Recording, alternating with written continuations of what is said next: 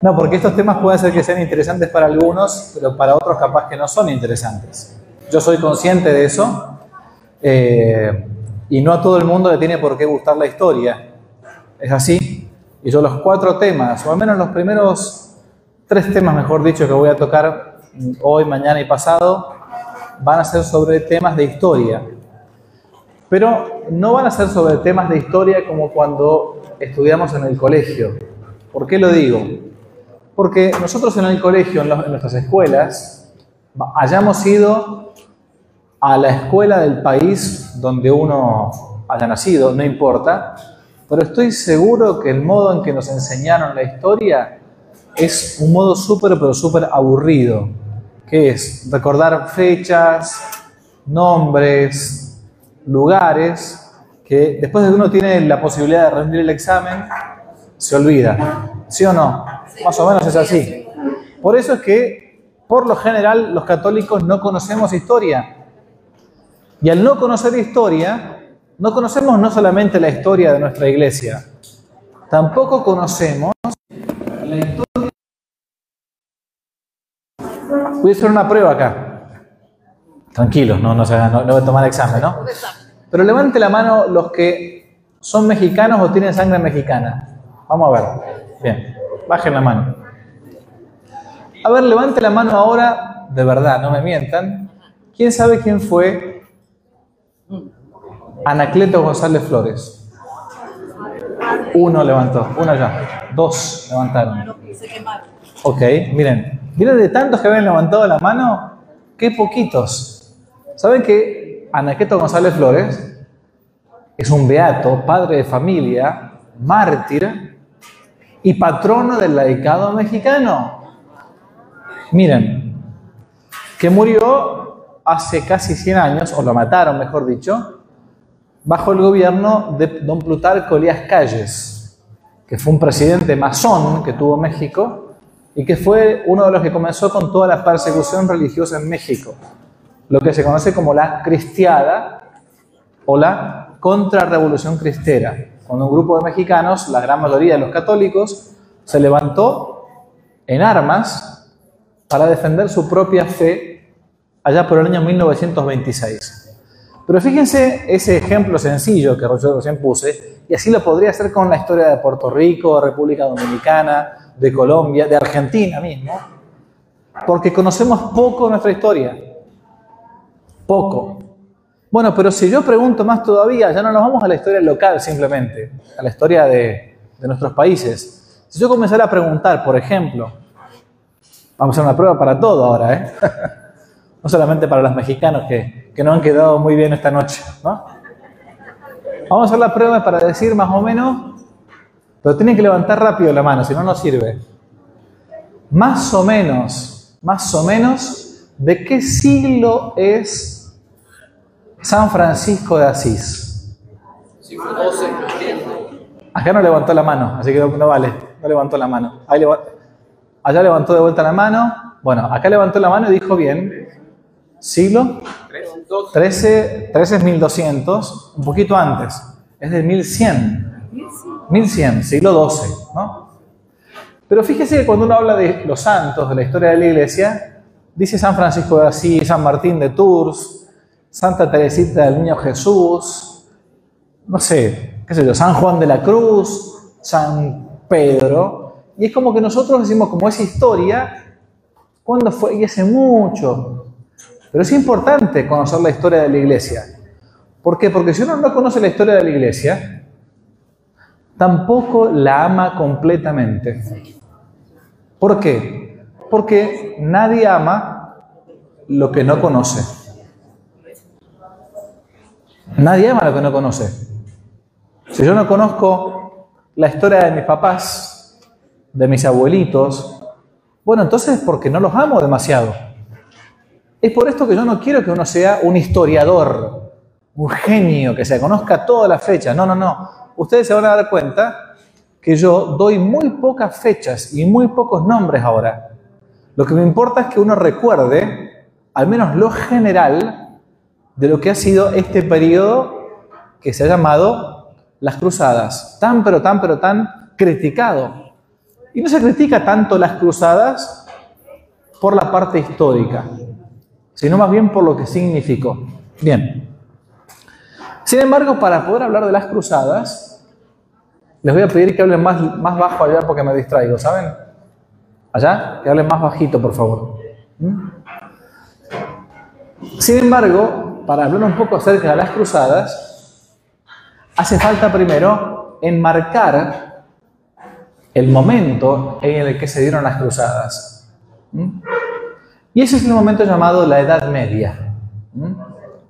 La Edad Media es un periodo de la historia que ya la misma expresión Edad Media nos dice como que está en la mitad de camino. La mitad de camino entre la edad moderna y la edad antigua. La primera cosa que tengo que decir es que la frase o la expresión edad media, así como la conocemos, hoy en día tiende a ser en la cabeza de muchos católicos esto que dice ahí, en la primera diapositiva. Si funciona, vamos a ver. A ver. Un periodo oscuro. Cuando se habla de Edad Media, muchas veces uno dice, no, no, periodo de oscurantismo. La Edad Media más o menos se comprende en el siglo, entre el siglo, algunos plantean entre el siglo VI y el siglo XV, y tuvo un auge, un momento muy precioso que fue justamente siglo XI, siglo XII, siglo XIII sobre todo. A ver, levante la mano acá el que ha visto alguna vez la película, una película de década de los 80, ya me siento viejo. El nombre de la rosa, una película antigua. Ninguno vio esa película. Levante la mano acá alguna, alguno que haya visto alguna vez una película acerca de la Edad Media. ¿Pueden bajar la voz ahí, por favor? Gracias. Tengo algunas obsesiones, ¿vieron? Tengo unos problemitas, que yo. No. es que cuando yo doy hace muchos años que doy clase y me gusta, me gusta que la gente atienda. Si tenemos dos clases al mismo tiempo no se entiende nada, ¿no? Es así. Bien. La Edad Media entonces es hoy en día puesta como un momento en el que, por lo general, la gente no sabía nada. No sabía leer ni escribir, el momento de las brujas, etc. A ver si funciona. Así. Esto acá. Es un tiempo de bárbaros. ¿Mm? Bárbaros son aquellos que eran brutos, que eran bestias. Ahora, la cosa que yo digo muy sencilla es la siguiente. Si la Edad Media, año siglo XII, siglo XIII, siglo, siglo siglo XIII, fue un tiempo de bárbaros, de bestias y todos, ¿cómo puede ser que la belleza de la arquitectura, del arte, de la música, sea así de hermosa. La iglesia que tenemos acá, nosotros arriba, estamos en la, para los que están mirando desde afuera, estamos en la, en el, como si fuera en el subsuelo de una hermosa iglesia que está más arriba, que es una copia en su estilo de las iglesias medievales. Es una iglesia de estilo medio románico y gótico, ¿no?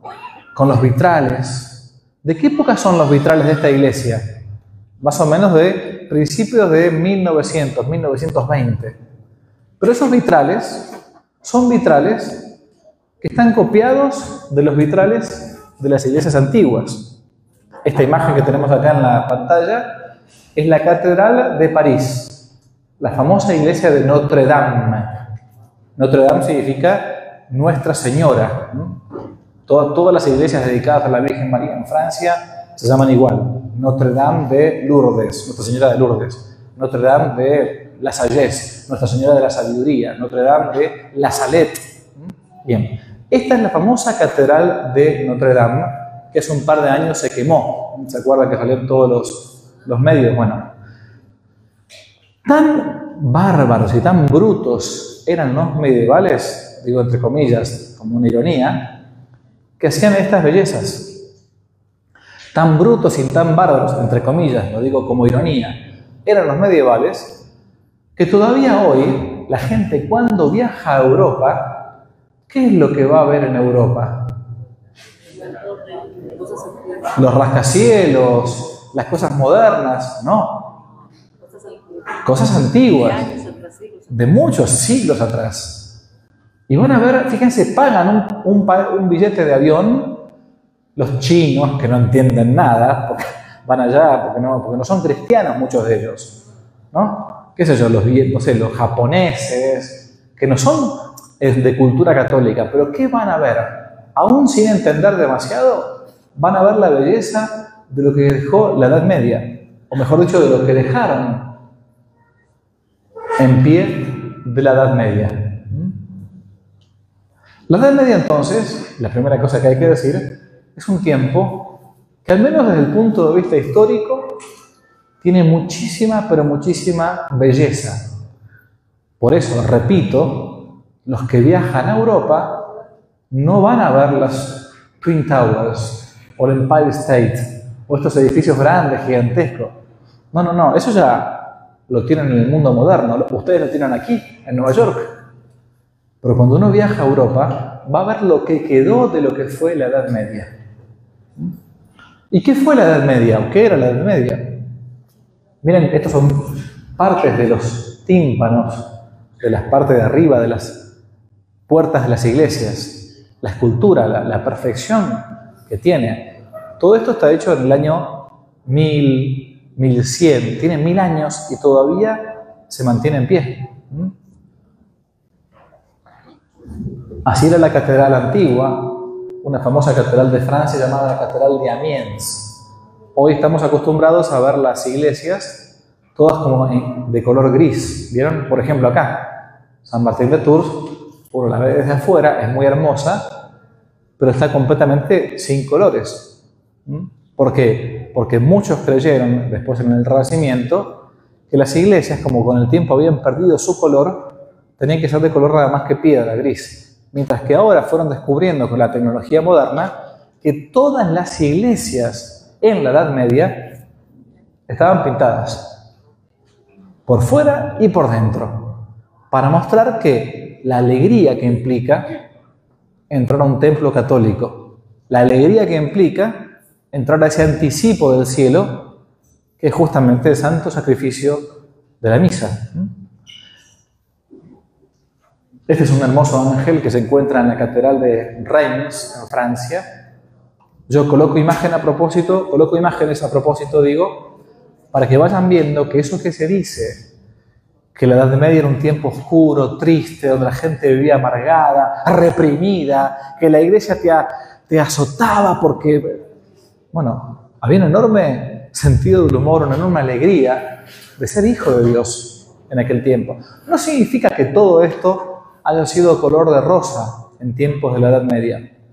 Pero sí que había una característica muy importante, y era que el centro de la vida era Dios nuestro Señor.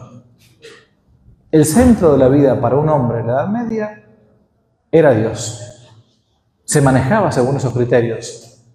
Por ejemplo, cuando iba caminando y tenía que contar el tiempo, Decía, bueno, ¿cuánto tiempo hay desde este, desde este campo hasta aquel otro campo?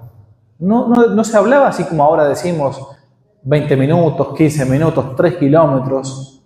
Se hablaba de otra manera. Por ejemplo, decían así. ¿A cuánto queda este lugar de aquel otro? A cuatro credos. A tres Padres Nuestros. A, a nosotros todavía nos ha llegado algunas expresiones. Por ejemplo, eh, mi, abuelita decía, ah, y, al, decir de un santiamén, hizo tal cosa. Santiamén, ¿es un santiamén? Es, ¿Qué es un santiamén? Es un instante. Pero en realidad, si uno se pone a pensarlo, antiguamente un santiamén es en el nombre del Padre, del Hijo y Espíritu Santo, amén. un santiamén es, es, lo que más o menos uno tarda en persignarse, ¿no? ¿Qué sé yo? Sí cuatro segundos, no sé cuánto, no sé, no sé contarlo. A nosotros nos quedó un santiamén, ¿no? Pero fíjense, esa expresión que nos llegó hasta el español del día de hoy es una expresión que viene muy antigua, seguramente en la Edad Media española. Pero todo en la Edad Media estaba regulado por la vida cristiana. Acá tienen un vitral de una catedral muy hermosa llamada la Catedral de Chartres. En esta catedral, toda la catedral esta se encuentra completamente rodeada de vitrales. Una catedral preciosísima, también en Francia, el gótico francés, el estilo gótico francés es muy, muy pero muy hermoso, ¿no? Y toda esta catedral, gigantesca, enorme, enorme, la catedral de San Patricio es, chiquita comparado con la que está en Nueva York, comparado con esta chiquita. Bueno, ¿saben para qué se hizo esa catedral de, de Chartres? Para albergar un pedacito de tela nada más. Un pedacito de tela muy chiquitito. Ese pedacito de tela muy chiquitito, ¿saben qué era? Que es el velo de la Virgen María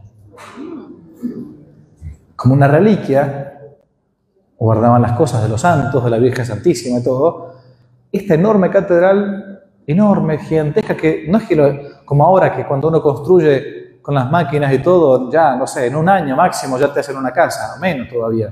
En un año te hacen una catedral ahora. Tardaban a veces un siglo, dos siglos, tres siglos en hacer una iglesia para que para Dios porque para Dios era lo mejor. Esta catedral se hizo nada más que para albergar ni más ni menos que el velo de la Virgen Santísima. Que ustedes saben, en la Edad Media no había imprentas. No se imprimían los libros como ahora que tenemos impresora. La imprenta es muy, pero muy posterior.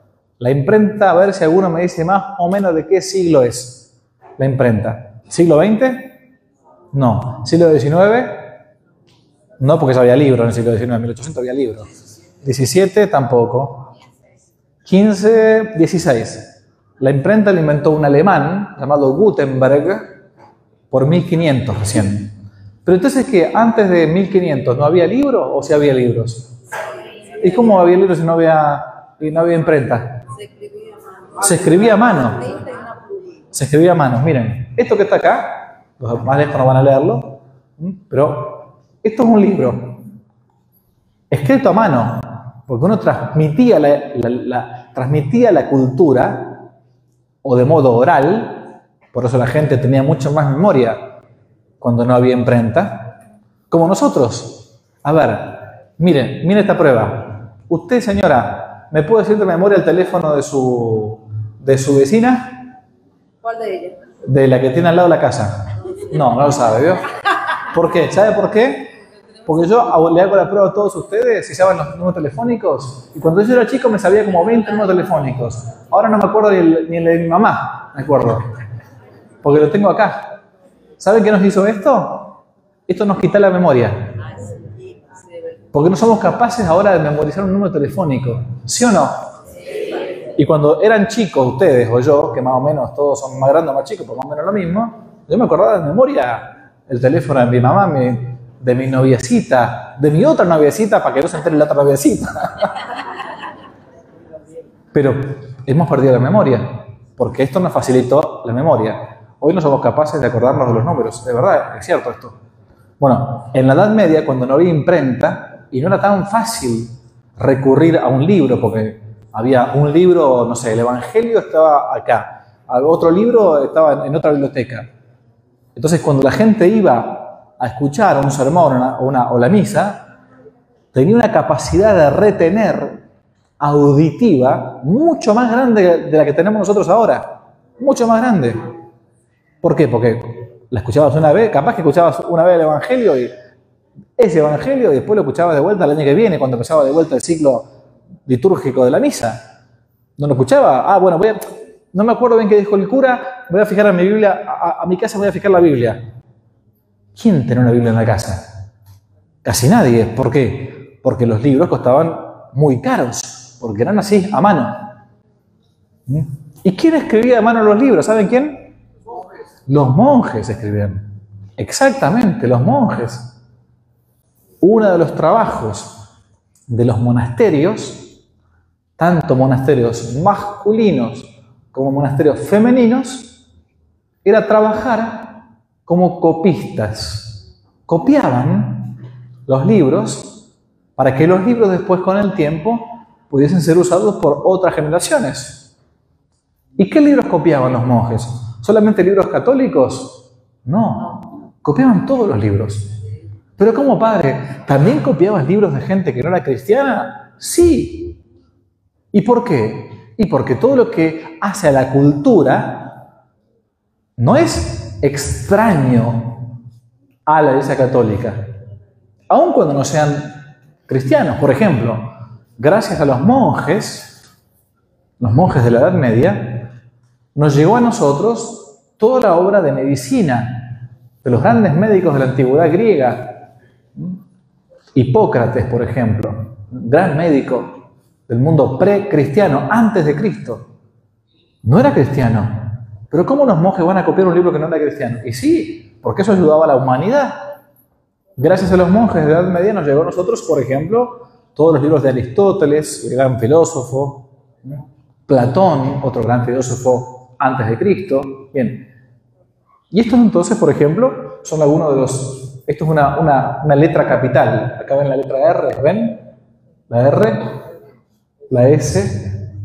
Y como eran letras capitales, como se, comenzaba a hacer un capítulo, por eso capital por capítulo, ¿no? caput, que a veces significa eso, también aprovechaban y hacían algún firulete, dibujaban, ¿no? Y acá después continuaban escribiendo. Bien. Un poco más de, arte que les muestro acá. Los relicarios, esta es una, corona, tiene que ser de algún rey o algo así, un relicario medieval, una pieza de orfebrería espectacular.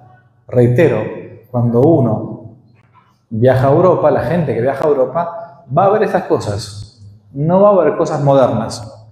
Alguno irá a ver este, un estadio de fútbol moderno, pero normalmente va a ver estas cosas. ¿no? Acá tienen un ejemplo de un monje escribiendo, copiando los textos. Era su modo habitual de santificarse. Los monjes benedictinos dividen en tres el día. Ocho horas para dormir, ocho horas para rezar, ocho horas para trabajar. Cuando trabajan, hacen trabajo manual. Trabajo manual puede ser o escribir, copiar los textos o trabajar el campo. Los monjes medievales son los que fueron fundadores de ciudades, porque donde se colocaba un monasterio, comenzaba poquito a poco a crecer todo ese campo con vacas, con un vergel, y la gente de los lugares cercanos comenzaba a trabajar también para el monasterio. A ver. Bueno, esta es, la película que yo les decía antes, pero ustedes no la han visto.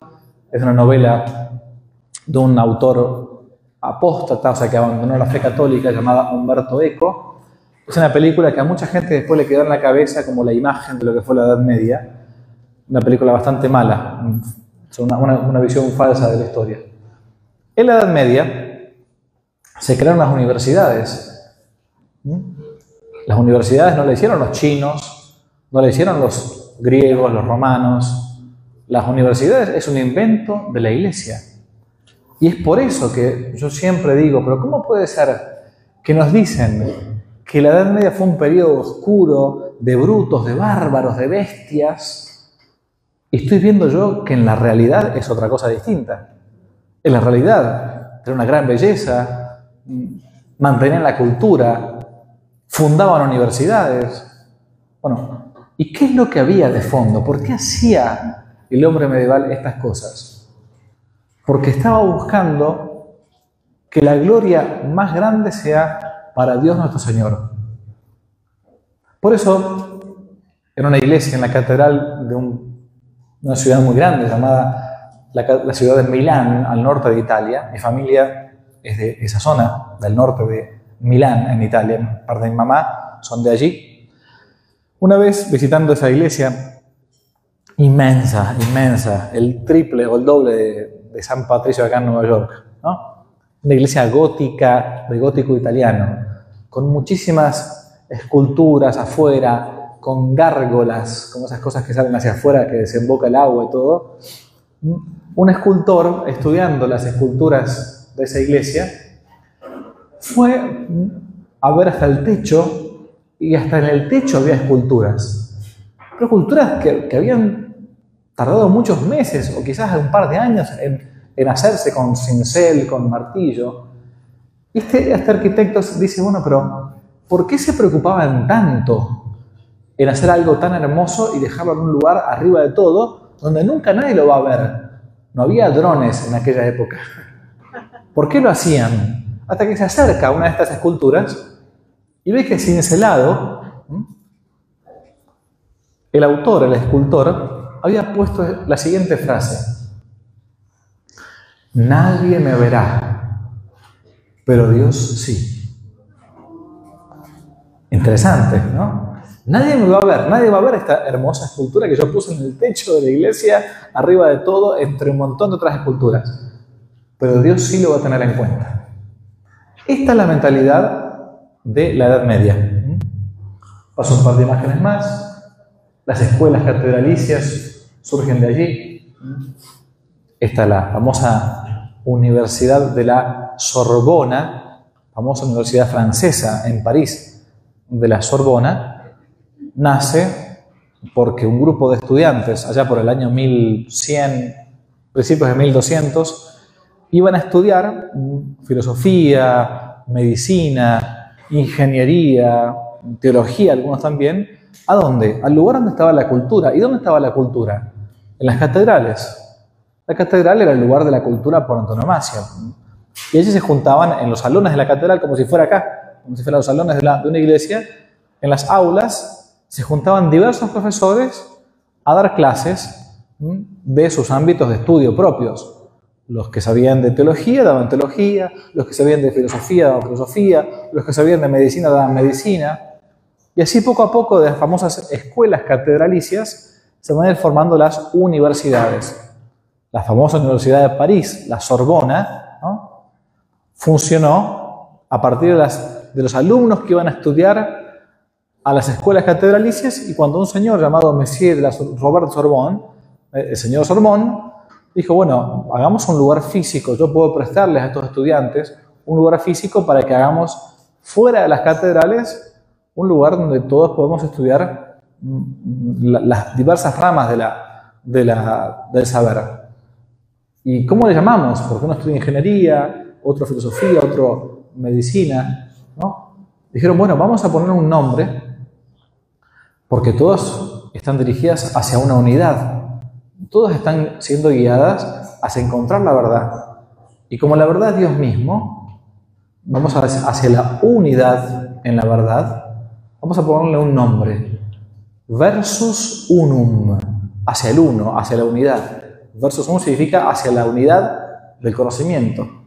Versus unum, versus unum, univers, unus, versus universidad. La universidad, aunque hoy parezca que muchas universidades son anticatólicas o anticristianas, tiene su nombre, fíjese, hasta el nombre mismo está acuñado, está hecho pensando en la unidad de conocimiento hacia Dios. Por eso, en esas universidades, Dios también estaba presente. Pero ¿cómo va a estar presente Dios en la Universidad de Medicina? Bueno, claro que sí, porque un médico no puede hacer nada contra la vida del paciente. Tiene que respetar, hasta tiene un juramento el médico, aunque no sea católico, aunque sea, no sé, ateo, qué sé yo, comunista, no importa, tiene un juramento que se llama el juramento hipocrático, por este médico que yo mencioné antes, el médico Hipócrates griego.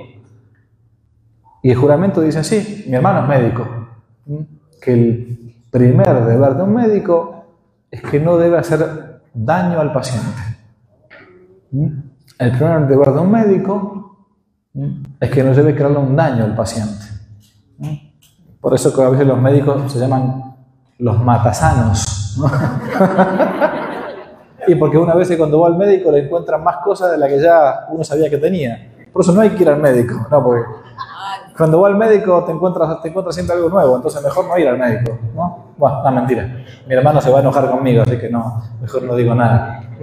Bueno, esta, es la Universidad de la Sorbona al día de hoy. Miren, este es, esta es la belleza de la, estoy mostrando la belleza de la arquitectura medieval, ¿no? Para que ustedes vean que cuando escuchan decir que la Edad Media era toda cosa de brutos y qué sé yo, bueno, la gente va a ver estas cosas.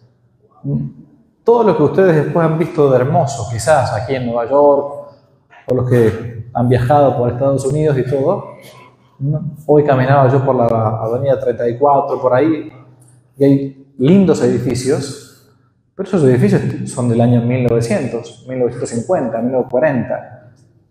El estilo es copia de esto.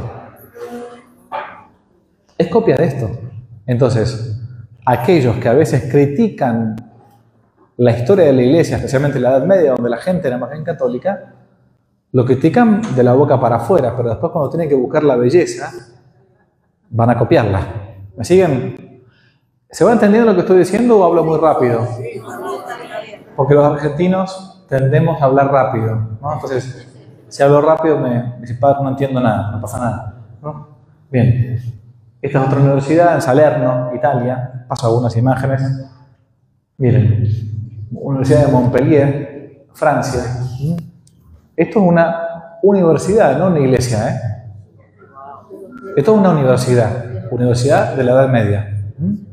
Pero fíjense que, yo quiero decirles una cosa, comparen esta, este estilo de lugar físico con las universidades modernas que tenemos nosotros ahora, que son como una caja de zapatos así, ¿no?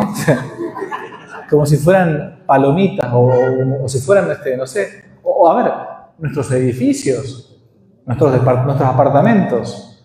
Parece como si estuviéramos enjaulados ¿eh? en una caja. ¿no?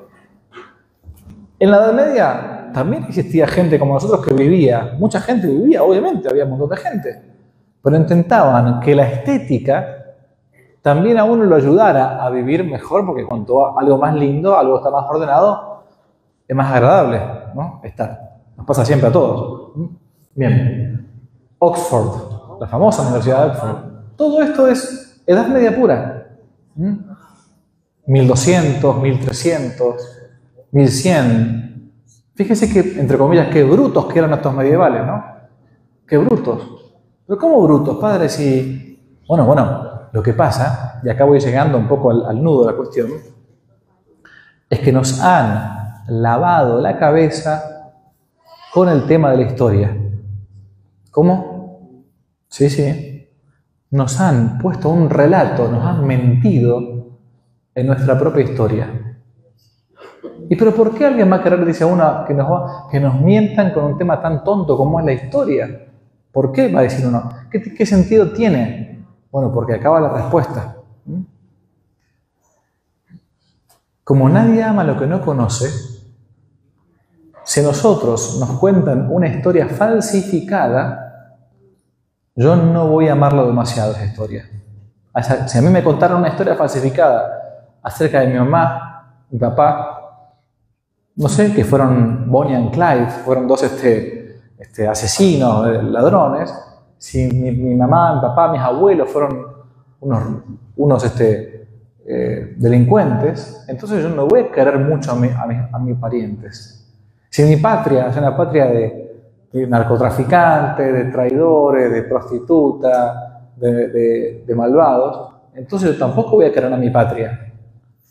Pero a nuestras patrias muchas veces le han contado una historia falsificada. ¿Mm? Pero más todavía, a nuestra madre, que es la iglesia, también la han insultado y también la han atacado. Y en gran parte la han atacado atacando la historia. Y acaba la conclusión, para empezar a hacer un poco de relación antes de tomar bien el tema de las cruzadas. Nos pueden, nos pueden dañar la fe no atacando directamente la fe. Nos pueden dañar la fe atacando la historia. Porque si alguien habla mal de este periodo, en realidad lo que está queriendo decir es que está atacando lo que, lo era el alma de esta, de esta época. ¿Y cuál era el alma de esta época? La fe católica. Por eso muchas veces ustedes van a escuchar que se nos habla mal de la Edad Media. Porque era un tiempo en que la filosofía del Evangelio, o sea, la, la cosmovisión cristiana, gobernaba los estados. Era un tiempo en que tanto el estudiante como el obrero, el cura como el laico, el ingeniero como el médico, no eran santos, no, no eran santos, pero sabían que Dios existía, que había un cielo y había un infierno, y que había una virtud y había un vicio. Y le llamaban al pan pan y al vino vino. No andaban con vuelta. A ver, en la Edad Media, ¿había prostitutas, sí o no? Sí. ¿Ahora hay? Sí. Ahora hay algunas que ni cobran, miren. que ni cobran, ¿no? No, se muestran en TikTok gratis, imagínense. Antes por lo menos había que pagar. Pero, pero la diferencia es que en la Edad Media había prostituta, sí, había prostituta, pero la prostituta sabía que estaba mal lo que estaba haciendo. Hoy parece que este, es una virtud ser prostituta. Te llaman por un canal de televisión, te ponen en Hollywood, qué sé yo.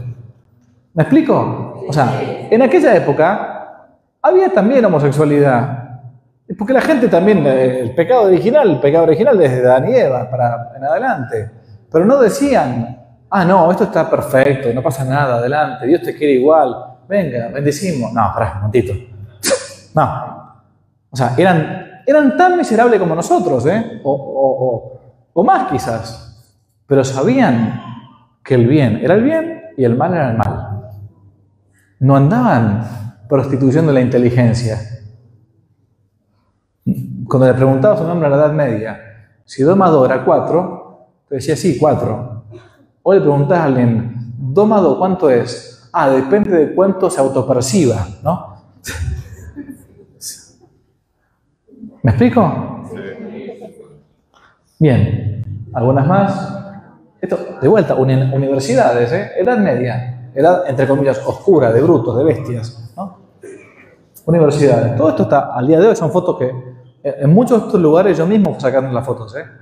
Yo tuve la gracia de vivir un tiempo en Europa, entonces tengo algunas de estas fotos. Esto es en Portugal, Coimbra, Palencia, España, universidad, ¿eh? la famosa Universidad de Salamanca, en España. Bien, miren la cantidad de universidades que había en plena Edad Media, cómo se fueron fundando en tiempos de brutos, entre comillas, irónicamente lo digo, irónicamente, se crea la universidad y comienza a, difundirse por todos lados. 1200, 1100, siempre en esta época. Algunas las lecturas, bueno, acá están los monjes que le mostraba antes. En ese tiempo, en que algunos eran eh, laicos, otros eran religiosos, los monjes tuvieron un papel fundamental, fundamental. San Benito con su hora et labora significa reza y trabaja, hora et labora, ¿no? el, ritmo que les contaba antes de los benedictinos. La lección divina, así un modo, este era un modo muy sencillo que todavía hoy rezamos. Acá arriba, por ejemplo, en la iglesia, eh, hoy no, pero ayer cuando yo llegué a Argentina, vi que estaban rezando eh, las laudes o las vísperas, ¿no? No sé qué estaban pasando. Las vísperas, las vísperas. ¿De dónde viene el rezo de vísperas? De acá, de los monjes, de la Edad Media. ¿No? ¿Qué es, el, rezo de las laudes de las vísperas? Es la oración que se reza o a la mañana o a la tarde. ¿Y cómo se reza? ¿Con un rosario? No. ¿Y cómo se reza con un Padre? No, tampoco. ¿Y cómo rezan? Muy fácil. Con los salmos, con la Biblia. Esto para responderle a un protestante, a un evangélico, como dice el padre Luis Toro. Dice, ah, los católicos no conocen la Biblia, que no, no rezan la Biblia. Bruto, ignorante. En la Edad Media ya rezaban así. Ya en la Edad Media rezaban así. ¿Cómo que no conocían la Biblia? Nos, dejaron la, lección divina, la, liturgia de las horas, que hoy los curas todavía rezamos todos los días. ¿no? Esto no, se inventó hace 20 años. Bien, la de cultura, los monjes. Muchos pantanos eran transformados en oasis por el trabajo de los monjes. Acá algunas imágenes de las construcciones. Bien. Acá están de vuelta los monjes copistas. Por cierto, estas pinturas que ustedes ven no son de 1900, ¿eh? no son de 1800, no son de 1500, son de la Edad Media también. Son pinturas que se hacían o en los pequeños libros de papiro, algunas estaban pintadas en la pared, para poder trabajar y llegar a estos colores, uno dice ahora, bueno, a ver, un color azul, lapislázuli, ese, ese azul hermoso. ¿Cómo conseguían ese color? Si no había, no sé, marcadores, esos fibrones, ¿no? ¿Cómo hacían? Tenían que agarrar pigmentos de flores, picar, picar piedra, un polvito muy finito. La, tintura de la ropa no era no era, muy, no era fácil teñir la ropa. Por eso eh, aquel que podía vender ropa con colores era una persona muy rica. Ejemplo, ¿quién conoce algo de la vida de San Francisco de Asís? ¿Alguien conoce quién fue San Francisco de Asís? Sí, todos conocen San Francisco de Asís, ¿no? Bien. ¿Saben qué, qué vendía el papá de San Francisco de Asís? Telas. ¿Y saben por qué el papá de San Francisco de Asís era muy rico? Porque el que vendía telas las vendía con colores. Y las telas de colores eran muy caras, porque costaba muy caro teñir la tela con pigmentos de flores o con pigmentos de piedras. Por eso era muy caro. Por eso San Francisco de Asís no es que fue meritorio porque dejó todo. Bueno, si papá y mamá tienen poquito dinero, pocos dólares, si yo dejo todo, está bien, es un esfuerzo. Pero si mi padre es Rockefeller, bueno, es mucho más meritorio. El papá de San Francisco de Asís era como el Rockefeller de la ciudad de Asís, en Italia, porque vendía telas, era un hombre con mucho dinero. Bien.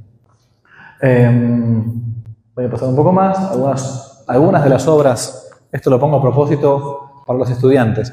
Los copistas medievales, en, su general, en general eh, religiosos, monjes, copiaban obras paganas. ¿Qué quiere decir paganas? Que no eran cristianas. ¿Mm? Por ejemplo, todos estos autores que están ahí, Horacio, Séneca, Cicerón, Ovidio, son todos autores romanos, latinos, no cristianos, pre-cristianos, o sea, antes de Cristo, antes del nacimiento de Cristo. Y, y lo que le decía antes, pero ¿por qué los copiaban si no eran cristianos? La iglesia era oscurantista, la iglesia no quería la cultura, la iglesia estaba en contra de todo animal, bestia, ignorante. Acá tenés todos los libros no cristianos copiados por monjes católicos.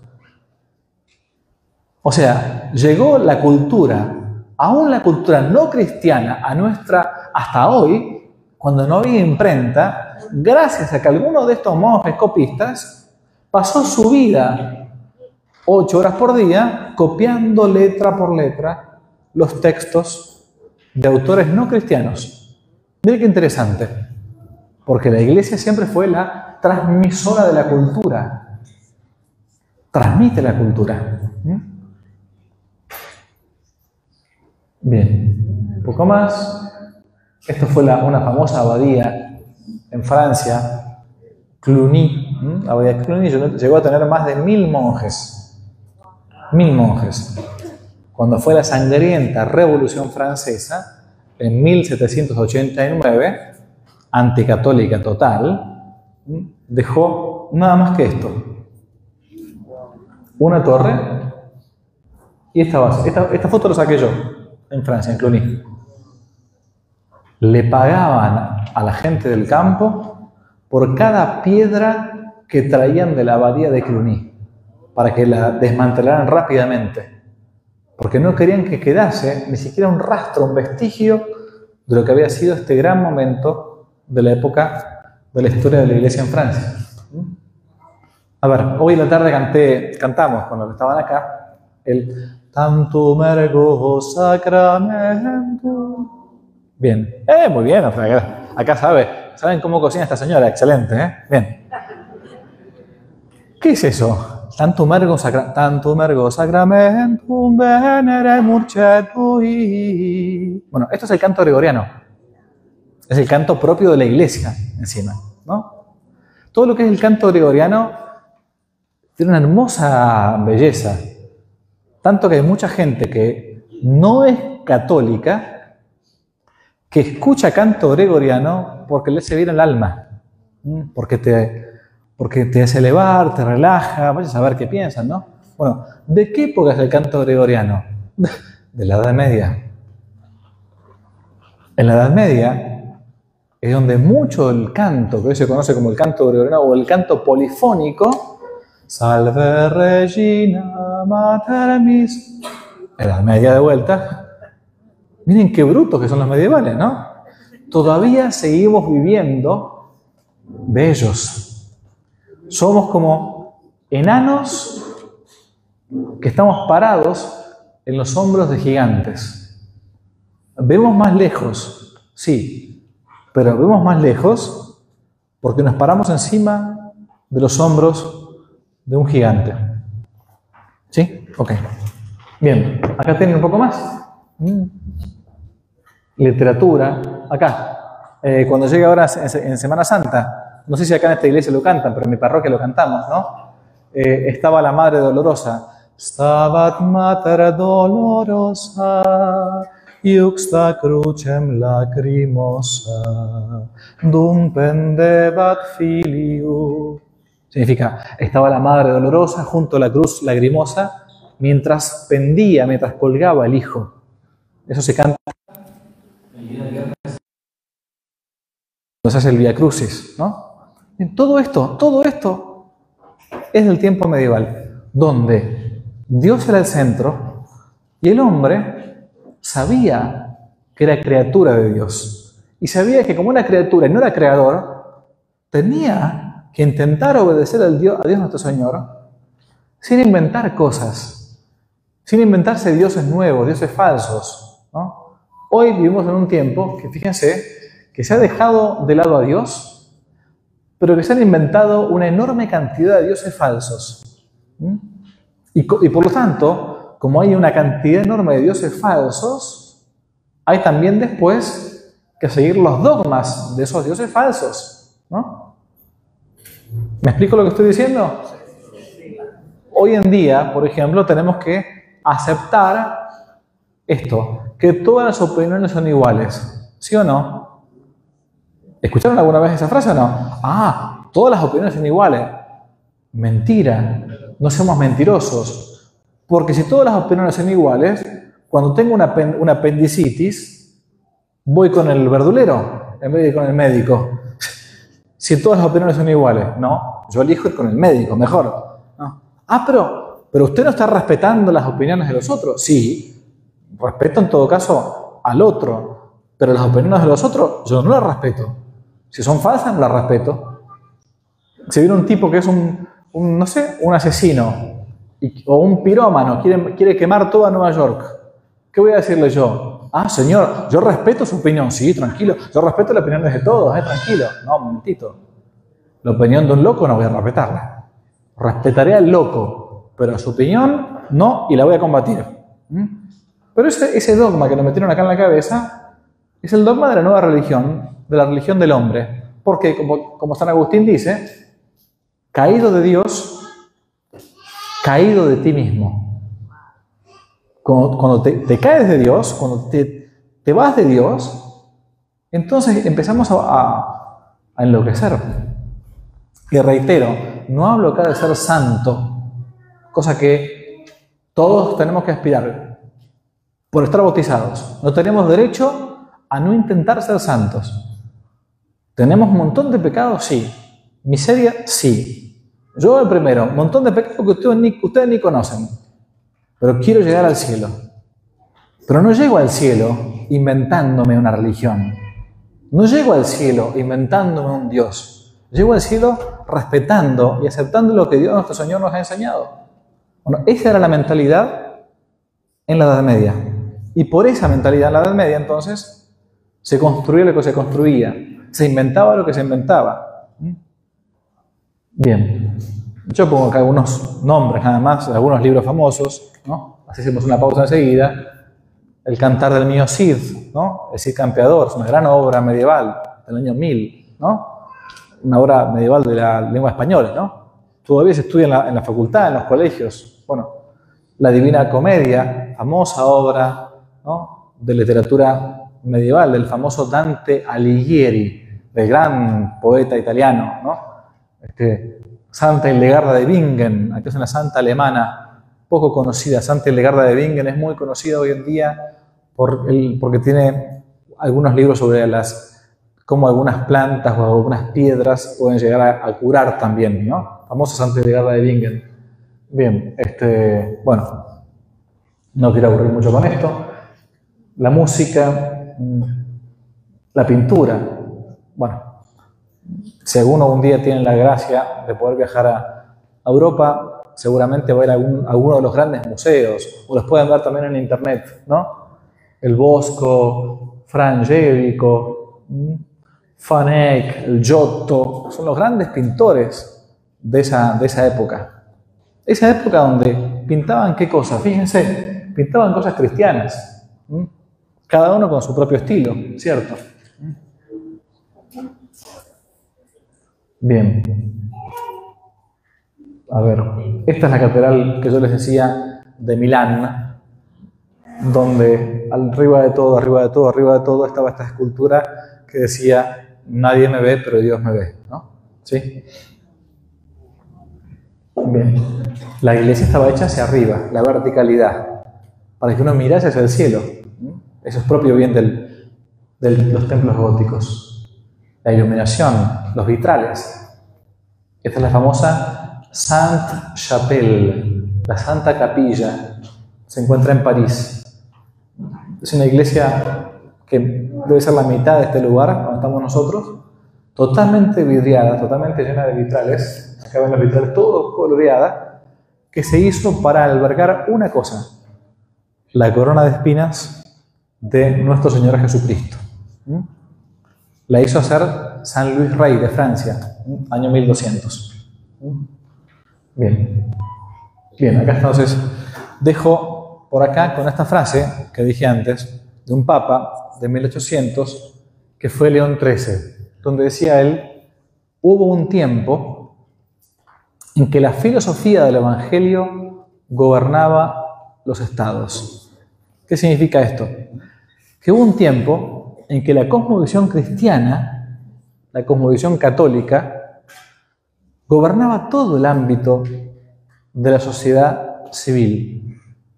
Tanto el verdulero como el monje, el carnicero como el mecánico, el ingeniero como la monja, todos, por ser hijos de Dios por el bautismo, sabían que eran pecadores, se conocían pecadores, pero intentaban de verdad llegar a Dios por la literatura, por el arte, por la música, por medio de las universidades, por medio de los estudios, del trabajo, del trabajo del campo.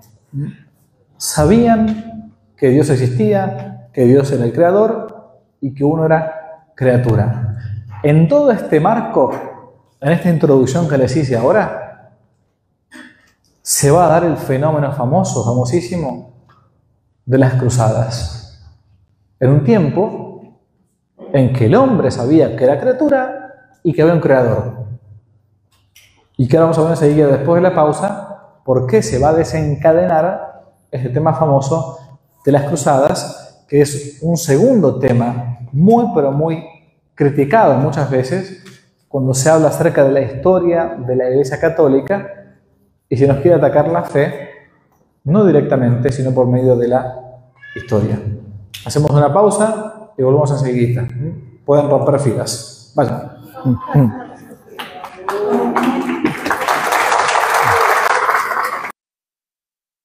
Bueno, la segunda parte de, de esta clase o conferencia o charla es bastante más corta, bastante más corta, y es el tema propiamente de lo que les venía introduciendo en la eh, parte anterior y es el título que se le colocó a esta clase o charla o conferencia, que es el tema de las cruzadas, ¿no? Las cruzadas. A ver, mm, levante la mano el que alguna vez escuchó hablar de lo que fueron las cruzadas. Varios, bien, muy bien, bajen la mano. ¿Se acuerdan cuando fue em, el lamentable acá en Nueva York el famoso atentado a las Torres Gemelas?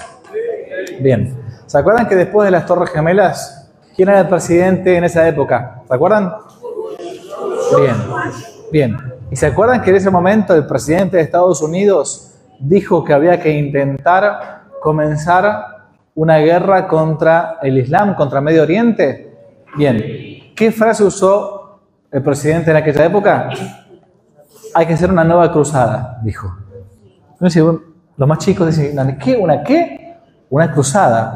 ¿Y qué es eso? Bueno, las cruzadas normalmente es otro de los tantos eh, tópicos o de los tantos temas ¿no? en la historia por medio de, de los cuales se ataca a los católicos, se ataca a la iglesia. Porque cuando uno escucha la palabra cruzadas y no tiene mucha idea de lo que fue este periodo de la historia, dice, bueno, fueron a imponer la fe por medio de la violencia. Fueron a matar a gente porque no era católica. ¿Mm? Esto es lo que por lo general una persona normal que no estudió nada, ¿no? pero que está consumiendo todo el tiempo Netflix, este, películas o series, las cruzadas son siempre esos, las cruzadas y la Edad Media son momentos donde siempre se presenta a ese periodo como un periodo de bestias, de locos, que de un día para otro salen a matar a los que no creen lo mismo que yo. Y esto es lo que te dicen en los medios de comunicación. Reitero, esto lo voy a repetir muchas veces, ¿eh? porque no hace falta que ataquen directamente nuestra fe para que nosotros vayamos poquito a poco perdiendo la fe. Pueden también atacar nuestra fe atacando nuestra historia. No hace falta que venga un protestante y diga, no, no, no, no, la Virgen María no fue virgen antes, durante y después del parto, para que yo me vea atacado de mi fe. No hace falta que venga un protestante y diga, este, no sé, eh, los católicos son idólatras porque tienen imágenes de la Virgen María o una imagen de los santos. De ese modo nos intentan atacar directamente la fe, ¿cierto? Pero nos pueden atacar la fe atacando nuestra historia.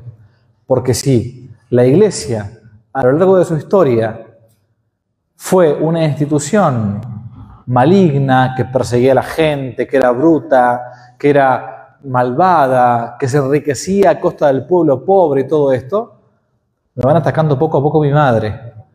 Y atacar a mi madre, yo no voy a querer tanto a mi madre. ¿Mm? ¿Me van siguiendo? Se nos ataca la fe de dos modos posibles. O directamente, diciéndonos, la Virgen no fue virgen, en fin, o nos atacan la fe cuando nos atacan la historia.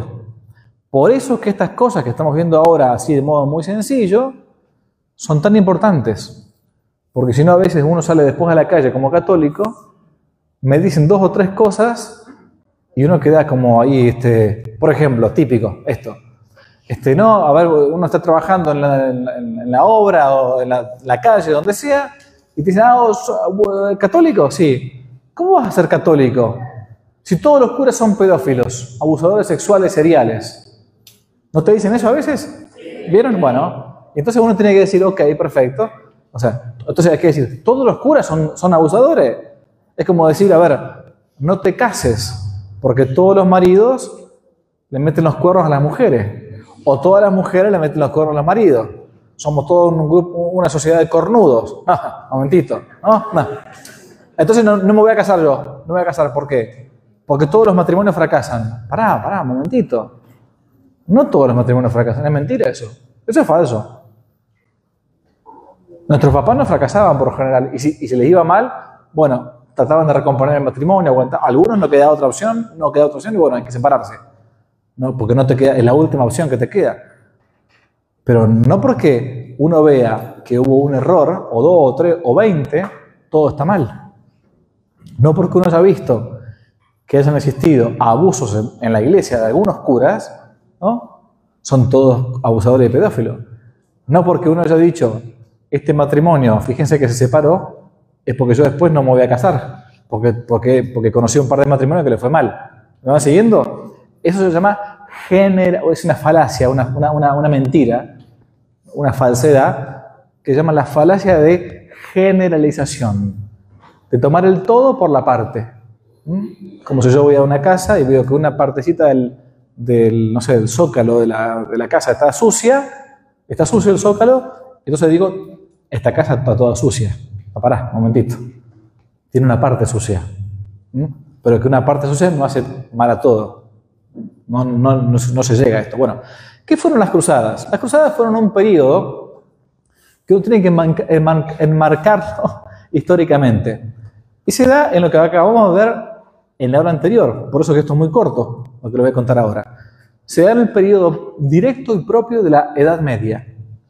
Tiempo en que, lo repito una vez más, la filosofía del Evangelio gobernaba los estados. El pensamiento, el pensamiento católico, era un pensamiento que se daba en toda la Europa conocida. ¿Y por qué digo Europa conocida? Porque en aquel momento Europa era toda católica. Estamos en el año, acá está, 1095, más o menos en la época de las cruzadas. ¿sí? 1095 es el fines del siglo XI. Siempre el siglo se va contando por un, número más del año en que está. 1000, siglo XI. 1100, siglo XII. 1200, siglo XIII. Bueno, 1095, fin del, fin del siglo XI, comienzan, se este fenómeno de las cruzadas. Fíjese que en este momento América no estaba descubierta. ¿En qué año se descubre América? 1400 1492. 1492 Colón llega a las Islas Guananí, hoy las Bahamas, muy cerquita de República Dominicana, Puerto Rico, toda esa zona donde hace mucho frío todos los días, mucho frío, no. Por eso cuando llegan encuentran todos a los indios que los, los, reciben sin ropa, no tenían ropa, ¿no? Por el calor que hacían, ¿no? Eh, eh, el, el, calentamiento global no es de ahora, siempre hubo cambios climáticos, así que siempre hubo momentos de, de mucho calor o de mucho frío, depende, ¿no? Bien, entonces, bueno, hasta esa época, en esta época, América no estaba descubierta, ¿no? Colón no había llegado, faltaban todavía 400 años para que llegase Colón. Entonces, lo que era católico en aquella época era más bien todo lo que hoy se conoce como Europa. Miren, esto es Europa, parte de Europa, ¿no? Pero fíjense que Europa, en esta época, no se llamaba Europa. ¿Saben cómo se llamaba en esta época toda esta zona? No cristiana, la cristiana de los, mexicanos. Se llamaba cristiandad. Cuando uno ve en los, en los libros, los libros antiguos, dice, por ejemplo, bueno, los príncipes de la cristiandad, los príncipes de la cristiandad que están en España, los príncipes de la cristiandad que están en Inglaterra, Inglaterra está acá arriba, arriba acá no se ve, pues está arriba de Francia, ¿no? Todavía era católica Inglaterra, año 1000. No había aparecido en 1500 allá los anglicanos, los protestantes que se separaron después de la iglesia católica, ¿no? Todo esto era la cristiandad, ¿no? ¿Por qué cristiandad? Porque todo estaba regido, estaba pensado en que todos estos reinos, aunque estaban divididos los reinos en diversos, eh, digamos, países, entre comillas, bueno, pero eran todos cristianos, eran católicos. Año 1000, reitero, no había protestantes todavía. No habían aparecido. Lutero es de 1500. Fíjense, casi faltaban 500 años. Bueno, ¿y qué es lo que pasa en esta época? Porque este es el origen de, las cruzadas. Sucede, sucede que de esta zona, del Asia, desde Asia, empiezan a caer, a, a llegar hasta Europa, una nueva religión, una religión que no era una religión pacífica, que es la religión del Islam, los musulmanes. ¿Mm? El Islam, en el Corán, plantea que aquellos que no son musulmanes no tienen los mismos derechos de los que sí son musulmanes. ¿Mm? Esta es la realidad. La famosa yihad o guerra santa es una guerra de expansión, de conquista, que le salió bastante bien. Porque todo este terreno que está acá, miren, a ver, acá está, de lejos no se va a ver, pero acá está Egipto. A ustedes si yo le digo Egipto, claro, los va a sonar seguramente las pirámides, los faraones, todas estas cosas, ¿no? Pero Egipto hoy en día, ¿es musulmán o es católico? Es musulmán. Eh, Siria, que está por acá, ¿es musulmán o es católico? Musulmán. ¿Qué sé yo? Acá, no sé. Túnez, ¿musulmán o católico? Bien, ¿saben qué? en esta época todavía todo esto era católico. Todo esto era católico. Todo esto era católico. Y justamente ante la aparición del Islam y la invasión de estas tierras que hoy nos parecen raras, ¿cómo, cómo Egipto va a ser católico? Sí, Egipto fue católico casi como mil años, hasta que llegó el Islam, hasta que llegó Mahoma. Toda esta zona de acá era cristiana, pero fue ganada por la yihad, por la, conquista del Islam. Y esto es, la, el motivo de las cruzadas. Vamos a ver, pongámoslo acá en la cabeza. Voy a decirlo brevemente.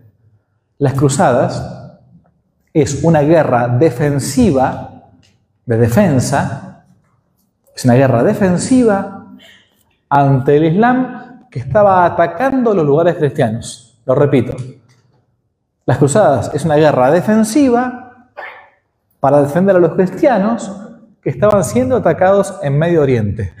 ¿Mm? Voy a poner algunos mapas nada más. Hay muchas imágenes acá, no voy a cansarlos demasiado. A ver. Voy a explicar nada más que esta imagen que tenemos acá. Año 1095. 1095.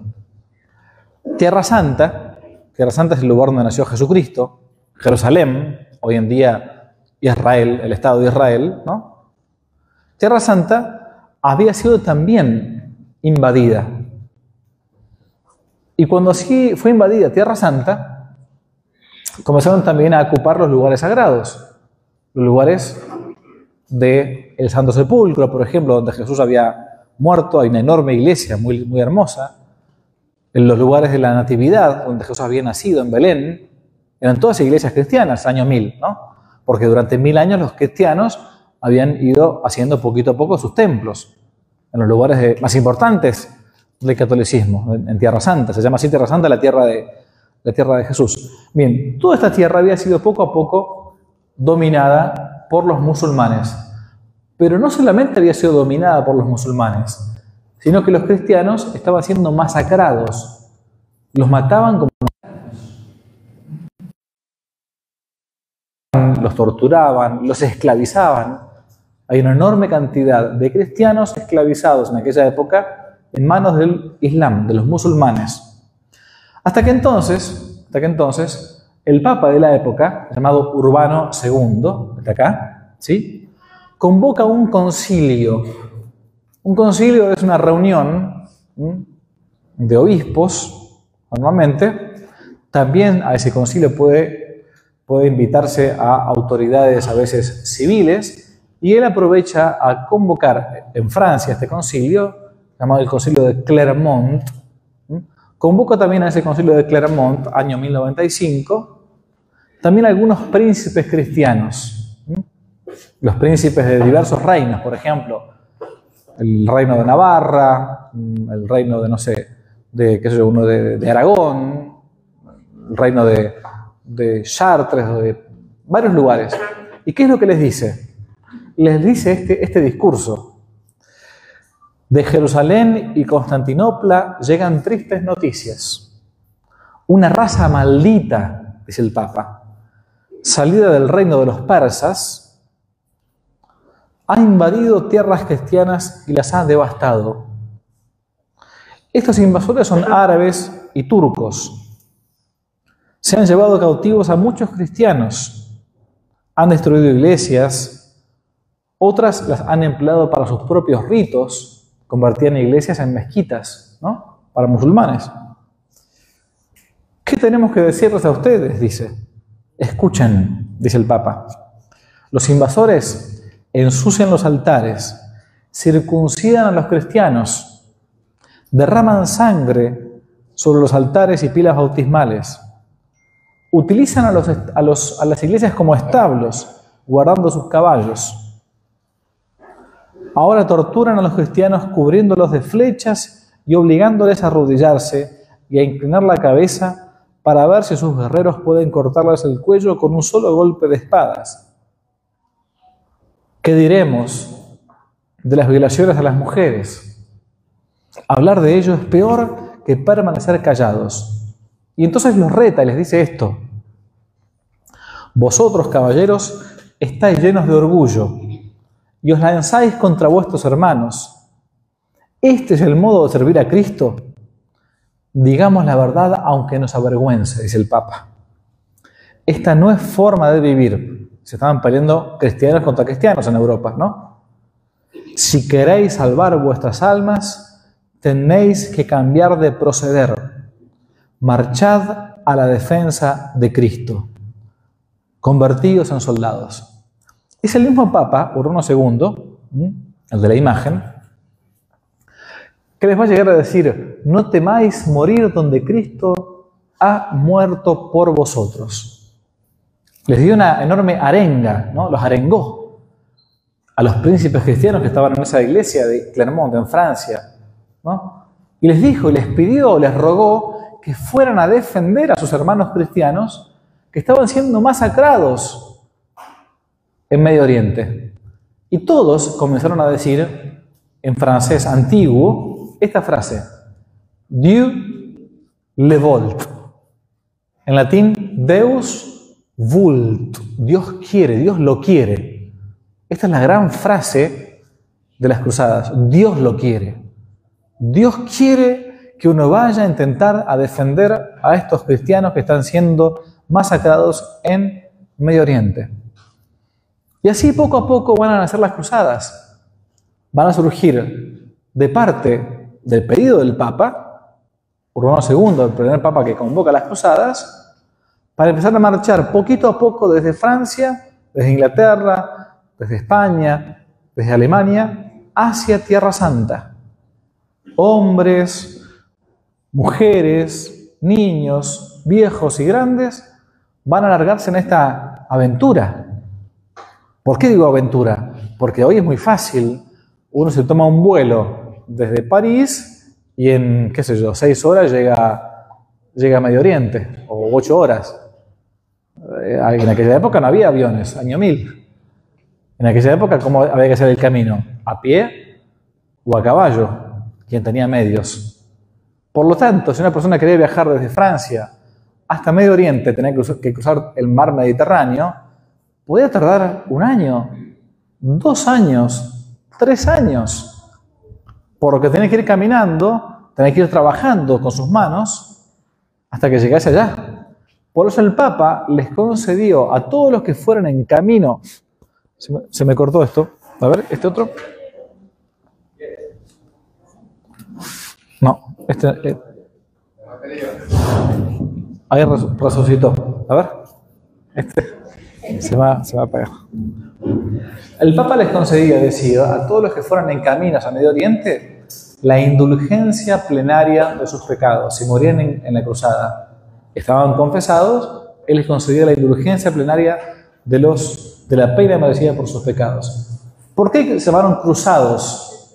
Porque para identificarse en el camino, muchos se colocaban esto, una cruz, o en el pecho, o en la capa, en el hombro la famosa cruz de los cruzados, ¿no? Y así comenzaban a ir poco a poco.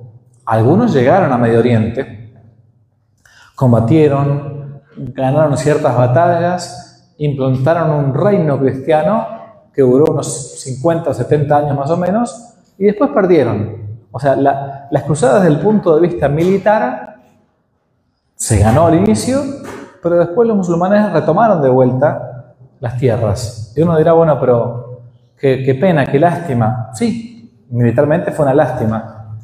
Pero ustedes saben que Dios no nos va a contar el día de mañana cuando nos muramos cuántas batallas ganamos. Dios va a contar cuántas cicatrices tenemos, que es distinto. Dios no pide que ganemos siempre. Dios nos pide que demos la batalla. Por eso es que Él no va a contar cuántas ganamos, sino cuántas cicatrices nos han quedado. ¿Mm? Nuestro deber es, es el deber cristiano de la lucha, de la pelea. ¿Mm? Acá tenemos algunos de los personajes, voy pasar algunas imágenes. Hay incluso muchos milagros que se dan a partir de las cruzadas. Muchos ven a Cristo que camina delante de ellos en las cruzadas. apariciones de ángeles. Bien. Quiero contar nada más que algunas cosas. El problema de las cruzadas no es tanto un problema de tipo, si queremos, eh, histórico, sino que es un tema de tipo moral. La pregunta es, ¿se puede pelear por Cristo? Esta es la pregunta. Es la pregunta que muchos han hecho y que nos atacan muchas veces. ¿Por qué? Porque estamos viviendo un tiempo nosotros de un catolicismo afeminado, de un catolicismo pacifista, de un catolicismo que dice, no, no te metas, no digas nada, no defiendas tu fe, no digas nada. Y eso no es cristiano. A ver, ¿quién se acuerda de este episodio del Evangelio? Hubo por lo menos dos episodios de la vida de Cristo en que nuestro Señor Jesucristo entra al templo, ve que están vendiendo los cambistas, ¿no? Eh, palomas y, cosas en el templo de, de Jerusalén. ¿Y qué es lo que hace Jesús? Les dice, Mire, señores cambistas, señores comerciantes, les voy a pedir por favor ustedes que sean tan amables de no vender estas cosas acá adentro, porque no está bien que uno haga comercio en el templo. ¿Hace eso Cristo? ¿Qué es lo que hace Cristo? ¿Llama a la policía? Tampoco. ¿Qué hace Cristo? Él mismo, que era muy buen, era muy buen costurero, arma muy románticamente un látigo con sogas y lo saca a latigazos. Patea, la, dice, está en el Evangelio, no estoy inventando nada. Patea las mesas, echa empujones a los mercaderes del templo, la famosa expulsión de los mercaderes del templo. Se discute si fue una o si fueron dos veces en el Evangelio, porque está narrado dos veces de modo distinto. Pero lo que sabemos es que Cristo, en un momento de la vida, utiliza la ira porque la ira no siempre es mala. La ira es buena o es mala según cómo yo la use. ¿no? Si yo, mi hijo, se porta mal y lo corrijo por ira y le pego una, la chancla como hacía mamá cuando éramos chicos, ¿no? Mamá tenía mamá psicóloga, papá militar, ¿no? Le teníamos más miedo a mamá que a papá. Imagínense, ¿no? Porque mamá decía, cuatro hijos varones, así que imagínense que había que domarlos, ¿no? Decían, chicos, si se portan mal, vengo con la psicología. No, con la psicología, no, con la psicología, mamá, no. Sí, si se portan mal, vengo con la psicología. No, la psicología no. ¿Saben qué era la psicología? Tenemos, nosotros tenemos caballos, ¿no? Entonces mamá tenía rebenques colgados en la, en la pared, ¿no? Y eso era lo llamaba la psicología, ¿no? No, la psicología no, la psicología no. Entonces te decía, elegí cuál de todos querés, ¿no? Por lo menos te hacía elegir, ¿no? Entonces uno elegía el más suavecito, ¿no? Siempre. Bien, tampoco que nos pegaba fuerte, pero, pero a, veces, este, a ver, nadie quedó traumado porque te pegaron cada tanto. La educación a la antigua funcionaba, ¿eh? ¿Mm? Si no, hoy la, la generación de cristal, ay, no se le puede tocar al chico casi, ¿viste? y, estás creando un, parado, un idiota. Porque al final, porque no, no, no, no, no va a poder defenderse nunca en la vida. Bueno, pero una cosa es corregir por ira y otra cosa es corregir con ira. ¿Mm? Son cosas distintas, son dos palabras distintas pero que cambian todo el contexto. El tema está en que una veces está obligado a defender lo propio. ¿Mm? Una vez está obligado. Pues yo digo, bueno, pero, pero, pero, padre, Jesús no dijo, el que te pega en una, mejilla tiene que poner la otra. Sí, eso en el ámbito personal. Pero si yo tengo que defender a un tercero, a mi hijo, a mi hija, a mi esposa, miren, yo pongo este ejemplo. Va un muchacho caminando, a veces cuando doy clases a los seminaristas les digo esto, esto para que entiendan, que no toda violencia es mala, no toda violencia es mala, no. Un muchacho caminando con su novia, con su enamorada de la mano, caminando muy lindo, qué hermosa, muy linda. Un muchacho un metro sesenta más o menos, así. Y viene un tipo enfrente, casi dos metros, y cuando pasa al lado de la novia, ¡pac! Le toca el trasero, ¿no? ¿Qué va a decir el novio? Querida mía, pasemos de vuelta para que ponga la otra mejilla. No. No. Y por más que el tipo mida 2 metros y yo mida 1,60, y bueno, el honor es el honor. Hay que pelear. ¿Qué va a hacer? Eso es lo que uno le ha enseñado, ¿no? Ahora le ha enseñado justamente eso. Ahora, si nosotros queremos decir, bueno, sí, en todo caso, cada uno haga con su mejilla lo que quiera, digamos, ¿no? Pero, pero el sentido común elemental nos dice que cuando tenemos nosotros que defender a un tercero indefenso, tengo que defender o a mi familia, a mi patria o a mi religión, no solamente, no solamente no me puedo quedar callado, sino que tengo que actuar. Y tengo que actuar por más que el que venga enfrente sea Goliat. Cuando David se presenta ante Goliat, ¿qué es lo que David dice? Pero a ver, no hay ningún judío, ni un judío que le quiera hacer frente a este personaje. ¿Y qué dice en el segundo libro de los reyes? Dice, pero, pero ¿quién es? ¿Quién es este filisteo incircunciso para insultar a las tropas del Dios vivo? Y, le ponen una, armadura a, David, que era pequeño. Y David dice, yo no puedo pelear con esto, soy, soy pastor de ovejas, dice David. Se saca todo y se ve que se queda en cueros. Y le va a pelear a Goliat, que era un gigante, ¿no? Con una onda y con una piedra. Y Goliat se ríe. Pero David sabía que las fuerzas vienen del cielo y le pega un piedrazo en la cabeza, lo atonta al, grandote y le corta la cabeza. Porque a veces no nos queda otra que contra la malicia, milicia. Contra malicia, milicia. El problema entonces, yo podría contarles mucho más de la historia las cruzadas, ¿no? A ver si acá puedo encontrar alguna imagen más que me, me resulte interesante contarles. Esperaré un segundo porque tengo tantas que si no. Em, un segundito, un segundito. Ya estoy. Es el Santo Sepulcro. Bien. Si no, les quería mostrar una sola cosita. El problema está de fondo, digo, bueno, de acá, acá aparecen los caballeros famosos templarios, ¿no? la ronda del temple, eh, que hasta las familias, hasta las mujeres, querían que sus maridos fueran. De esta época es el famoso San Bernardo de Claraval, que iba a predicar a los pueblos para que la gente fuera a las cruzadas. Era tan fuerte su predicación que las mujeres cuando oían que San Bernardo de Claraval estaba por predicar en la plaza pública, escondían a sus hijos y escondían a sus maridos para que no fueran a escucharlos. Porque si lo escuchaban, se van a las cruzadas y le van a dejar solas, ¿no? Pero ¿cómo dice, Padre, cómo un santo predicando las cruzadas? ¿Cómo puede ser? ¿Los santos estaban a favor de la violencia? Claro, claro. Porque la violencia no siempre es mala. La violencia es mala cuando es desmedida. A ver, ¿cuál es el santo más pacífico que ustedes quizás tienen en su memoria, así este santo de la paz? ¿Quién puede ser? San Francisco. ¿De qué época es San Francisco así? ¿Saben ustedes? de época de las cruzadas, de esta época, de la Edad Media. ¿Saben qué? Se van a asombrar mucho con lo que les voy a decir ahora a ustedes. San Francisco fue a las cruzadas. San Francisco fue a las cruzadas. San Francisco estuvo en las cruzadas. No solamente eso, le voy a decir más todavía.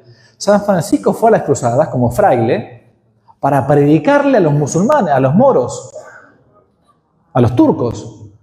Y tanto le fue a predicar que en un momento se encontraba el sultán del otro lado haciendo una guerra cristiana contra musulmanes, y él como loco, como le decían el loco de Asís, ¿no? San Francisco, sin armas, sin nada, va junto con un fraile amigo, corriendo al otro frente de batalla. Los musulmanes cuando lo ven venir a, dos locos con un hábito franciscano así, marrón, no sabían, no sabían qué eran, no había internet antes, ¿no? Dos locos pero que no tenían armas, primero las muelen a palos. ¿no? Y Francisco solamente había aprendido una palabra en árabe, que decía esto, sultán, sultán. Todo repetía todo el tiempo, sultán, sultán, sultán, sultán. Entonces dice, bueno, listo, este quiere hablar con el sultán, debe ser un embajador de los cristianos para hablar con el sultán. Y entonces, cuando llega a San Francisco ante el sultán, lo pone frente al sultán y lo que hacen es, este, bueno, ¿qué quiere? ¿Qué quiere usted? Lo que quiero yo entonces, dice, es hablar con usted. Le traen un traductor y ante el traductor le dice lo siguiente. El traductor le traducía, ¿no? Vengo a decirle que usted se va al infierno porque no está siguiendo la religión verdadera que es Cristo, Dios hecho hombre. El sultán, cuando le tradujeron todo al árabe, dijo, este tipo es un enfermo mental. Estamos en el mundo musulmán, lo, voy, a reventar, lo voy a matar. Pero le causó gracia. Entonces San Francisco siguió, no lo mató enseguida. Siguió y dijo, si usted no me cree, vamos a hacer una prueba. Hagamos la prueba del fuego. En la Edad Media era muy común esto se prendía fuego, ponían brasas, ¿no? se descalzaban los, los zapatos, se quedaban en pie, pie ¿no? y uno decía, yo opino esto, y otro decía, yo opino esto otro. Bueno, perfecto. Para ver quién tiene la razón, vamos a caminar sobre el fuego. Si yo camino sobre el fuego y no me quemo, es porque yo tengo la razón. Si tú, vos caminas sobre el fuego y te quemas, perdiste, no tenés la razón. Entonces, obviamente, los sacerdotes musulmanes dijeron que empiece él, que empiece él. ¿No? El sultán dijo, si, lo que, si no te quemas y lo que decís es cierto, yo me hago cristiano. Ahora, si te quemas y los otros no se queman, o, los otros ni pasan, me, quedo como estoy y te mato. Perfecto, pongan las brasas, dijo. Pusieron las brasas, Francisco sacó, quedó en pata pelada, caminó, ni un rasguño. Entonces terminó, salió, el fuego, le toca a ustedes ahora. No, no, de ninguna manera.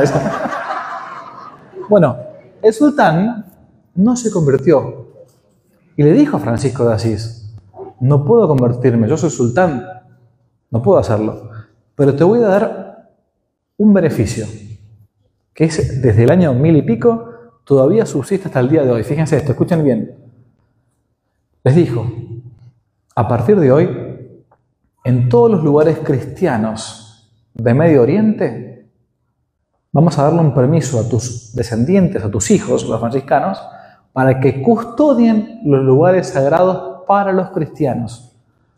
Por eso, por eso, cuando uno va a Tierra Santa, a Jerusalén o esos lugares, todas las iglesias cristianas en lugares santuarios cristianos están en manos de un grupo de franciscanos que se llaman así, franciscanos de la custodia, porque están custodiando los lugares santos por ese milagro de San Francisco de Asís, allá por el año mil y tantos. Pero lo que quiero decir es que los mismos eh, santos iban a las cruzadas. San Francisco no fue a pelear, pero estuvo con ellos, compartiendo la vida con los cruzados, que estaban defendiendo la fe católica.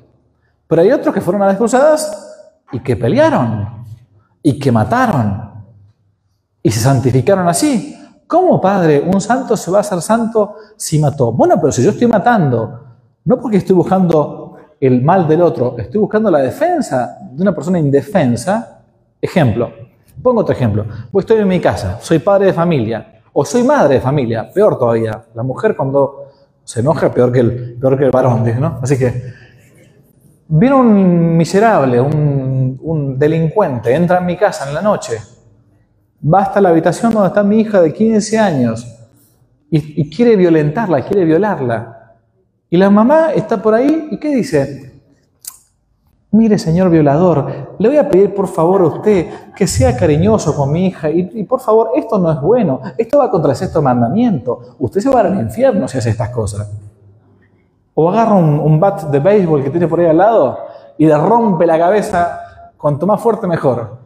Obvio. Y si lo mato, ¿y qué voy a hacer? Lo mato. Pues yo estoy buscando defender a un indefenso. Tanto es así que en el derecho, ustedes saben que yo aparte de cura, antes de ser cura era abogado. ¿Les contaron esto o no? Yo era abogado antes de ser sacerdote. Como abogado no podía ir nunca al cielo, me hice cura, ¿no? claro, tenía que intentar de alguna manera llegar al cielo, como, se sea, como se pueda. Y, a ver, En el mundo del derecho, cuando uno hace algo que es en legítima defensa, no va preso. Si alguien viene a robarme a mí con, un, con una pistola 9 milímetros y yo justo saco un arma y le pego un tiro y lo mato al tipo, yo no voy preso, porque actué en legítima defensa. Ahora, si el tipo me viene con un bat de béisbol a, a querer robarme, yo saco una ametralladora UCI y le descargo el cargador con 200 balas, bueno, esa legítima defensa no fue tan legítima porque fue un exceso en la legítima defensa, ¿ok? Bien, pero hasta el mismo derecho penal, laico, civil, anticristiano si queremos, concibe que hay ciertos momentos en los que uno se debe defender y puede defenderse de modo legítimo y no es, no es, no es delito. Bueno, tampoco es pecado en la Iglesia Católica la defensa de la propia vida o de la vida de un tercero, y todo esto está en el catecismo de la Iglesia Católica. Entonces, el tema de las cruzadas se resume en esto, en que no somos católicos pacifistas. ¿Buscamos la paz? Sí, Jesucristo es el príncipe de la paz. Pero cuando llega en algún momento alguna violencia que es ilegítima, no solamente yo puedo defenderme, sino que a veces debo defenderme, cuando no me queda otra opción, ¿sí? ¿Por qué decía, y voy terminando porque ya hace tarde, acá tienen un santo, este que está acá es un santo famoso francés, fue un rey santo que fue a las cruzadas. ¿Mm? Por ejemplo, eh, ¿quién conoce en México una ciudad hermosa llamada San Luis Potosí? Bien, ¿saben por qué? Por este rey, San Luis. El rey famoso San Luis, rey de Francia, fue un rey francés que fue a las cruzadas. ¿Mm? Fue a las cruzadas, lo detuvieron, peleó en las cruzadas, volvió de las cruzadas y cuando estaba volviendo a las cruzadas, finalmente murió. Y la iglesia hasta el día de hoy lo venera como un santo, a pesar de que fue a las cruzadas. No, ¿cómo a pesar? No, no, no. Lo venera como un santo porque también fue a las cruzadas. Porque hoy tenemos en nuestra cabeza esto de como que es algo malo la violencia. No, momentito, eso no es católico. Eso es hippie. Son cosas distintas, ¿no? La violencia es mala cuando es desmedida. La violencia es mala cuando es irracional. Pero las cruzadas son perfectamente defendibles con el catecismo en la mano y con la historia en la mano. ¿Qué sucede? Que nos han metido en la cabeza que las cruzadas fue un tiempo malo, de que había la gente mm, te mataban por ¿Saben por qué? Porque quieren que los católicos no nos defendamos. Porque quieren que los católicos seamos unos idiotas, que nos pasen por encima. Y eso no es católico. Eso no es católico. Fíjense cómo nos van poquito a poco atacando por medio de la historia nuestra propia identidad. Antes decía, cuando empezaba y, termino, que el beato Anaquito González Flores, mártir de los cristeros en México, participó de ese movimiento, de esa gesta, de esa cosa heroica que tuvo México, que no tuvo ningún otro país en Hispanoamérica, que fue defender su religión que estaba siendo atacada por un gobierno anticristiano, marxista, masónico. Algunos de ellos tomaron las armas, otros prefirieron no tomarlas, pero nunca dijeron que está mal defenderse. Y hoy en día tenemos a muchos de estos mártires, digo el caso de México porque es el que puso al principio, que son venerados en los altares por haber defendido su religión, su patria y su familia. Y los veneramos como a santos, como a beatos, igual que a San Luis Rey de Francia.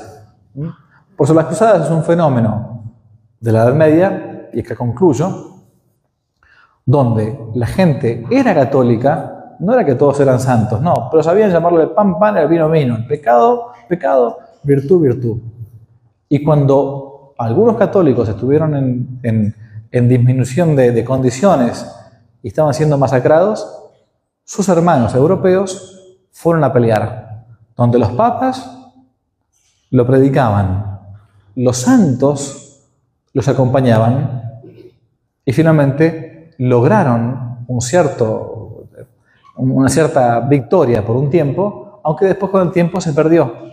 Pero fue un momento en la historia de la Iglesia Católica donde no reinaba el pacifismo, se buscaba que reinase la paz. Pero a veces cuando uno quiere buscar la paz, debe también defenderla. Y a veces la paz hay que defenderla lamentablemente por medio de la guerra. Por eso es que tenemos capellanes militares en los ejércitos que acompañan a aquellos que van a luchar por la propia patria. Y está muy bien, está muy bien. Cuando una guerra es justa, está muy bien. Lo que está mal es cuando una guerra es injusta. Bien, ya es tarde, son las 10 de la noche acá, así que dejamos por hoy 10 y 10. Perdón, se me fue un poco el tiempo. Si Dios quiere, mañana continuamos. Bendiga Dios Todopoderoso, el Padre, el Hijo, el Espíritu Santo. Amén. Que viva Cristo Rey. ¡Viva! ¡Viva la Virgen María! ¡Viva! ¡Viva la Iglesia Católica! ¡Viva! Buenas noches, que descansen. Si les gustó el video, aparte de suscribirse, activar la campanita y comentar, en la descripción de este video se van a encontrar con el link de la plataforma Patreon, un modo concreto de apoyar este apostolado que intenta hacer una contrarrevolución cultural y espiritual. Dios les bendiga y que no te la cuenten.